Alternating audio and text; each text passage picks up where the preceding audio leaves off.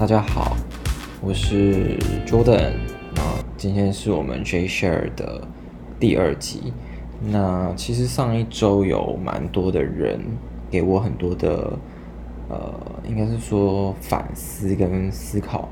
告诉我他们对于我第一个节目讲到一个人的可以做的事情，或者是对于孤独的定义，然后有很多的想法，我觉得蛮好的，就是。有达成了我当初设定这个节目的用意，就是，嗯，可以跟听众互动，因为它跟对谈型的节目是不太一样的。那今天一样呢，是礼拜日的晚上，所以我觉得可以再来呃重新反思一下这个礼拜发生的事情。那刚好这一周我在上个周末开始，我就在看一本书，应该这样说。然后呢，呃，刚好这个礼拜有遇到一个艺人离离开人世。那呃，这本书它的意思是，它的名字是《凝视太阳》，就是它是一本呃由心理咨商师他呃叫做欧文亚龙著作的一本呃面对死亡恐惧的书本。那它其实是在讲有关于。呃，他怎么样去，就是利用他咨商的所有案件，然后利用大数据合理的去分析，说人类为什么会害怕死亡，或者是在这个面对死亡过程当中，呃，他们是怎么样呃的心理状态，然后后来甚至是呃怎么样坦然的面对这件事情，所以我就觉得好像是一个刚好。呃，可以被拿来讨论的一个主题，因为这礼拜我在看呃新闻的时候，其实也是蛮 shock 的。然后呃，也有很多的朋友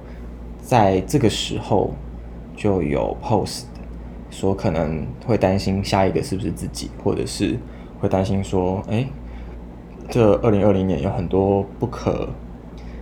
应该说怎么，就是不是本来预期会发生的事情都发生了，会不会哪一天发生在自己身上？那我就有想到，哎，这样子的想法，其实有一点印证了在这本书里面提到的人类对于死亡的觉醒。所以呢，我们今天就来讨论一下死亡这件事情。嗯，首先呢，我先解释一下，就是说这本书它的。名字为什么叫做凝视太阳？我觉得也蛮有意思的，就是说他提到，呃，死亡就是像太阳一样，它每天其实都在我们的周围，可是因为我们无法凝视它太久，诶，就像太阳一样，它很刺眼，它很耀眼。那我们其实时时刻都意识到这个死亡在那边，可是我们不敢一直长长的看它。我们对于这样子的状态。是会有忍耐限度的，所以他把这本书的书名叫做《凝视太阳》。那呃，死亡到底对于呃一个心理分析师他的数据来源之后是怎么样去定义的？呃，我们会在今天的这个节目里面特别来讨论。然后第二个部分我们会讨论到，呃，我们会做哪些事情？来显现出自己对于死亡的恐惧，这件事情呢，其实有助于我们了解我们当下可能的情绪是怎么来的，那也可能可以缓解我们当下可能比较低落的情绪。那第三个部分我们会来讨论说，呃，哪些动作可以呃让人类以为这个动作是减缓。对于死亡的死亡的恐惧，可是它可能会有副作用，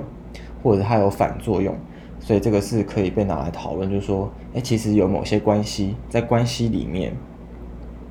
会做这些动作或做这些决定，是因为你可能其实是害怕结束一段关系，或害怕死亡。那呃，这样的做法可能会有反效果。然后第四个部分是有关于呃，真正我们今天最后想要做的一个。讨论就是说，如何让自己可以减低对于死亡的恐惧。所以，我们今天会分成四个部分来讨论，就是呃这本书。嗯、我不会完全把这本书的内容就是讲得很细，因为我相信呃，在推荐这本书的同时，我也希望你们可以有机会去看它。那呃，它里面有很多的细节，很多的案例分享，我觉得都是很好的借鉴，就是我们可以呃更正视死亡对我们的意义，或者是周围的人，或者是自己的亲人或朋友，或者是呃你认识的人离开人世的时候，心理的状态应该是什么样的呃调试这样子。那呃，首先呢，他的书本里面是怎么样去定义死亡这件事情呢？呃，死呢，在他的定义里面是有两个呃，我觉得在我归纳里面有两个重点，一个是，嗯、它是跟生相对应的一个过程。呃，其实应该说，死亡是。变回生的一个过程，对于他的解释来说，他不是在讲说可能有来生这件事情，而是他的定义是说，死亡跟生生出生是同一件事情，只是因为出生是一个生命来到这个世界，所以大家可能欣喜的接受了它。可是死亡，它就是代表了一个人回到了原来的状态，他回到一个他没办法。影响任何人，或者是他回到了一个没有人会记住他的状态里面。那所以，当一个假设今天有一个人出生到死亡是没有任何交集、任何人的，他没有留下任何的记忆，或者是留下任何的足迹。当他死亡的时候，等于他出生的时候，因为他不会有感觉自己在死亡的状态，可是他就是离开了这个世界嘛，所以。呃，世界一样继续运转，并不会因为他离开这个世界而有所改变。所以他的概念是说，生与死是相对的，死亡只是变回生的这个过程。那呃，我觉得这个部分我自己是蛮嗯蛮能够理解的，就是说，这也是为什么有些人会害怕或恐惧死亡的原因，是因为呃。他存在很多的记忆，在他的人生当中，生就是在这个有生命的过程里面，所以呢，呃，他害怕，他害怕这些记忆消失，害怕别人难过，害怕别人呃有一些事情他没有完成或什么的。可是，在这个过程里面，其实呃有很大部分是可能他。因为有记忆而被造成的一个恐惧，所以呢，这就是这也会牵扯到等一下我们会来讨论说如何降低这样的恐惧感。那另外一个他解释死亡是什么的这个定义，我觉得也蛮有趣的。他的定义是从忧，应该说从恐惧死亡这件事情来解释，就是他的意思是说，其实死亡像是选择里面的另外一个部分。就是你假设今天选择了 A，那 B 就是相对于 A 的死亡，就是说有点像是我们经管学院里面提到的呃机会成本的概念，就说死亡对于另外一个选择来说，它可能是一种机会成本，它是我们在做选择的同时会产生的一种觉醒，就是你可能会因为你在做一个选择的时候。而产生的感觉，那是一种恐惧死亡的根源。那我觉得它可能被太广义的定义，我没有完全的同意这样的说法。可是，呃，我可以接受，因为说，呃，因为并不是每个选择都跟死亡有关系。可是，的确有一些选择，在你选择这条路或者是这个方向的时候，呃，你会有一点点害怕，而那个害怕是因为你害怕。你没有选择 B 造成的结果，对吧？所以它呃有一点点像是人类面对死亡的时候会有的一个思维。那呃这样子我们就可以牵，就是把它牵到第二个点，就是说我们是会做哪些动作，或者是可能会有哪些状况显示出自己对于死亡是恐惧的或忧虑的，就是说嗯。他是说有一个状况是说，好，假设你今天有一个巨大的转变，呃，例如说一个聚会结束了，或者是它是一个，甚至是还有提到就是可能年纪比较大的一些生日 party，六十大寿、七十大寿、八十大寿，甚至是九十大寿的时候，反而你会意识到自己接近死亡，所以可能会有一个忧虑或畏惧的感觉。但那个东西它不一定是生日派对，它可以是可能一场梦，或者是针对一个很大事情，可能一个大地震，或者是一个空难，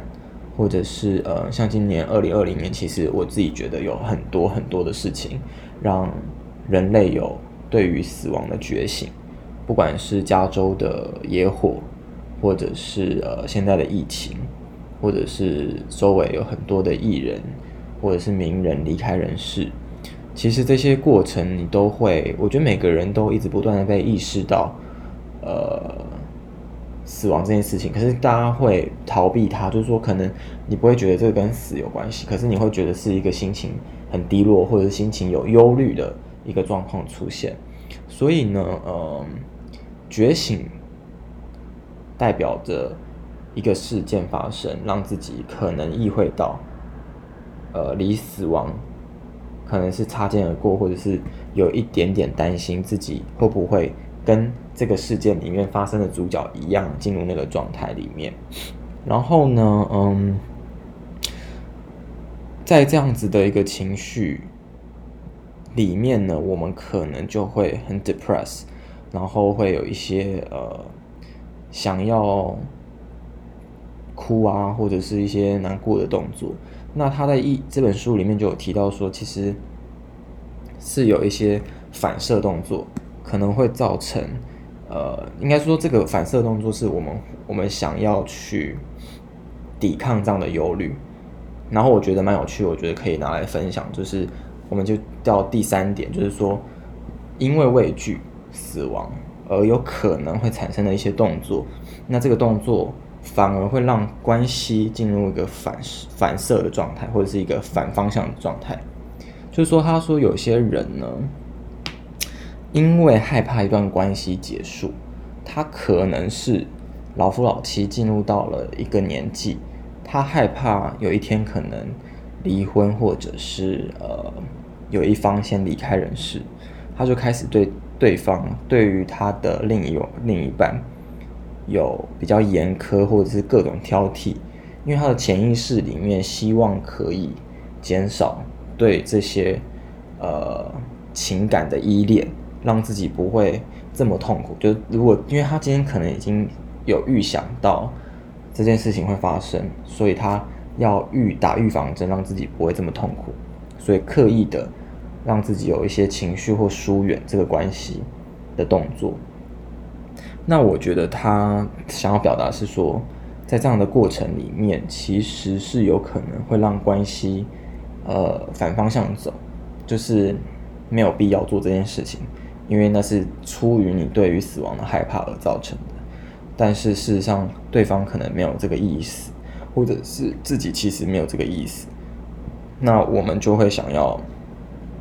应该是说，我我们就会有下意识的去做这些这些动作，但其实是没有必要的。那我觉得这个呃问题其实是可以被解决的，就是说，怎么样减低对于死亡的恐惧呢？也是这一集，其实我觉得可以拿来呃认真的。讨论就是说，到了第四点，就是为了不要让自己的潜意识让去操控自己对于一段关系，或者是呃跟朋友的关系，不一定是一个爱情的关系，或者亲情关系，甚至是朋友的关系，因为你害怕失去而去做这样的动作。如果要减低这样子的恐惧感，他有讲到是说。呃，一个叫做涟漪效应的东西，就是，呃，让自己的状态，或者是让自己的价值、价值观，或者是想法，经由一种模式延续在生命里面。他的方法是说，举例来说，可能有的人他，例如以前的皇帝可能会想要名留千史是一样的概念，就是说，呃，可以做一些事情，然后把这些事情呃记录下来。它可能是一本书，它可能是一本日记，它可能是呃一个 podcast，或者是它可能是。现在我们每个人其实都在做的 Facebook 或者是 Instagram 的每一个照片或影片的记录，都算是一种延续自己价值跟生命或者是记忆存在感的一个方法。然后呢，让自己觉得有跟有在某个程度上有把这些事情留下来，让呃可能相对来说就会比较不容易有后悔或者是。害怕，呃，真的到哪一天，呃，没有把事情交代清楚，或者是没有把自己的想法讲出来的这个过程。那呃，他还有提到一个方式，或者是一个他们在做 group 的时候会用的一个方法，就是他们找了一群人，然后那一群人他们必须有一个任务。就是要把自己在乎的人列出一个清单之后，在每一个生命快要，就是应该是说，他是说生呃生日啊，或者是可能呃重大的日节日的时候，就会希望可以呃写一封信，然后呢，里面是站在假设这个人离开人世的时候，你会跟他说的话，然后。把这一封信寄给这个人，或者是在他面前大声的朗诵出来。那我觉得它是一个蛮有趣的一个活动，因为我自己曾经有想过，在某一次的生日，可能是邀请我的朋友们，然后来做一个所谓的生前告告别式。其实那个东西我之前就有呃，就有蛮想要。做过的，因为我还蛮想知道说，如果今天呃我离开了这个世界，那大家会对自己有什么样的 comment，或者是有什么样的想法？而那个东西是我觉得我可能还可以在我存在的时候去面对，或者是去去处理。假设今天是那个 comment 是不好的，或者是有一些。呃，需要我调整的，我觉得我可以去做一些改变。那如果当然是 compliment 是一个赞美，那我也可以感受到原来大家对于我的想法是这样。就是这个是，呃，我其实在之前为什么我我为什么会喜欢这本书，也是因为我其实对于死亡这件事情，在以前就有一直很想要了解。那那个原因是因为自己在大学的时候也有做过。呃，类似运动解剖学或者是生理学这些课程，那因为我自己呃，因为研究所的时候是国贸，但是我大学的时候其实是呃有运动科学这样子的课程可以上，因为我们是属于运动休闲管理，然后我们就有这样子的课。那我自己对于生物这一块其实一直都是蛮有兴趣的，就去解剖大体老师。然后那个时候我其实蛮 shock，就是对于。呃，大体老师的状态，然后你看到他的故事，你看到这个大体老师在你的面前，然后你需要呃很恭敬的去面对他，然后了解他的很多的器官在哪里啊，然后在这个过程里面，我才意会到，原来死亡好像其实没有那么遥远，就是因为我那时候其实才二十几岁。然后，但我现在也二十几岁了，只是说，就是说当下是还很年轻的，然后觉得说，原来其实死亡不是只有就是年纪大的人会遇到的，他可能是一个很轻，因为我们那时候解剖的老师是一个三十几岁的教，呃，他是非官，然后呃，他是军军人，那身体非常非常的健康状况下离开。认识，那我就其实蛮感慨的，因为他愿意就是提供他的呃身体，让我们在了解更多更多人体的奥妙。的同时，其实他也意味着一个人在年轻的状况下离开人世，然后我们呃很有可能自己也会有有一天遇到这件事情。那面对生，我们可以很喜悦；面对死，可以吗？那所以我就有很认真的去呃开始了解死亡对于我们的意义是什么。那在佛学里面有讲到说，它可能是往生，其实跟这个心理学的概念有一点像，就是他说，反正死亡跟生命的到来其实是一体的两面。那呃，延续的概念就是最后这个如何延缓恐惧这件事情，他利用延续的这个过程，呃，我觉得很棒，因为呃，你在跟朋友，呃，你当你自己很静下心来，把你周围真的很介意、你很 care 的，然后很在乎的人列出来，然后一一的去回想你对于他跟你的关系，然后你想要对他讲的话的那个过程，其实也是让我们意会到自己要在有限的时间里面更珍惜跟每一个人相处的时间。